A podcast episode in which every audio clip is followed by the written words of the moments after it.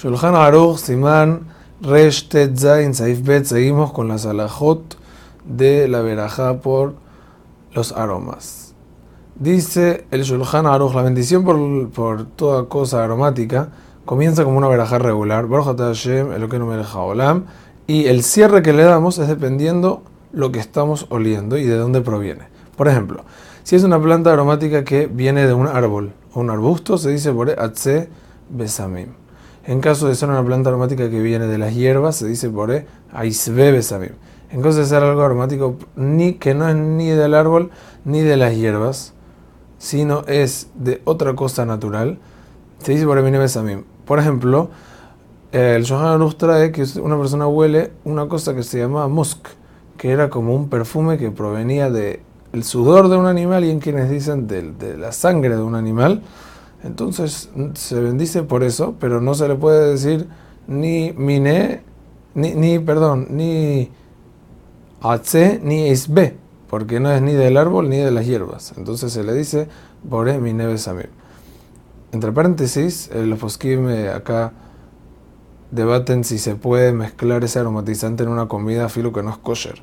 La laja es que se puede, pero tiene que haber más de 60 porciones kosher en la comida. En caso de ser una fruta aromática, este es el cuarto tipo, por ejemplo, etrog, nuez muscat, canela, café, se bendice anoten reach tov vaperot. Esto dicho solamente cuando una persona agarra la fruta para oler o para oler y comer.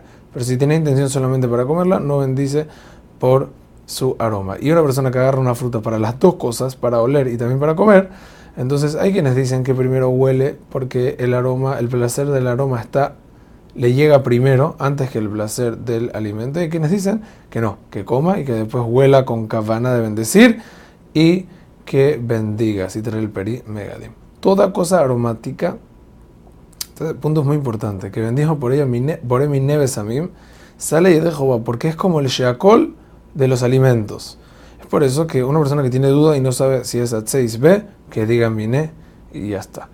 Hay mejor que en los con respecto a los clavos de olor. ¿Por qué? Porque el, punto es así. Una planta, entonces si es de árbol se le dice At, si es de hierba se le dice 6B. Pero una planta que está mayormente en la cocina, es decir, que no se usa más que todo para oler, sino se usa como condimento, no es considerado una planta, sino una fruta. O puede ser una verdura, pero ya va a entrar en la alajada de Anoten Reastov Perot. Entonces, hay mejor que en la que se hace con los clavos de olor. los clavos de olor, el Shulchan Aruch pone que se bendice por ellos Anoten Reastov Perot. ¿Y por qué? Porque mucha gente se cocina con los clavos de olor. Pero hay quienes dicen que no es tanto que se cocina con los clavos de olor para, para, para quitarles la definición de planta y volverlo a fruta, y por eso la alhaja es que se dice por mine besamim. Con respecto a bendecir besamim por un perfume, otra vez tenemos que saber que tiene que ser natural y no sintético y hay que averiguar si el perfume es proveniente de algo natural y qué, qué tanto natural tiene adentro y que mamás el olor sea de lo natural, porque puede ser que tiene algo de natural, pero el olor em, se, se hace de otros tipos de cosas que ahí no se va a bendecir por él.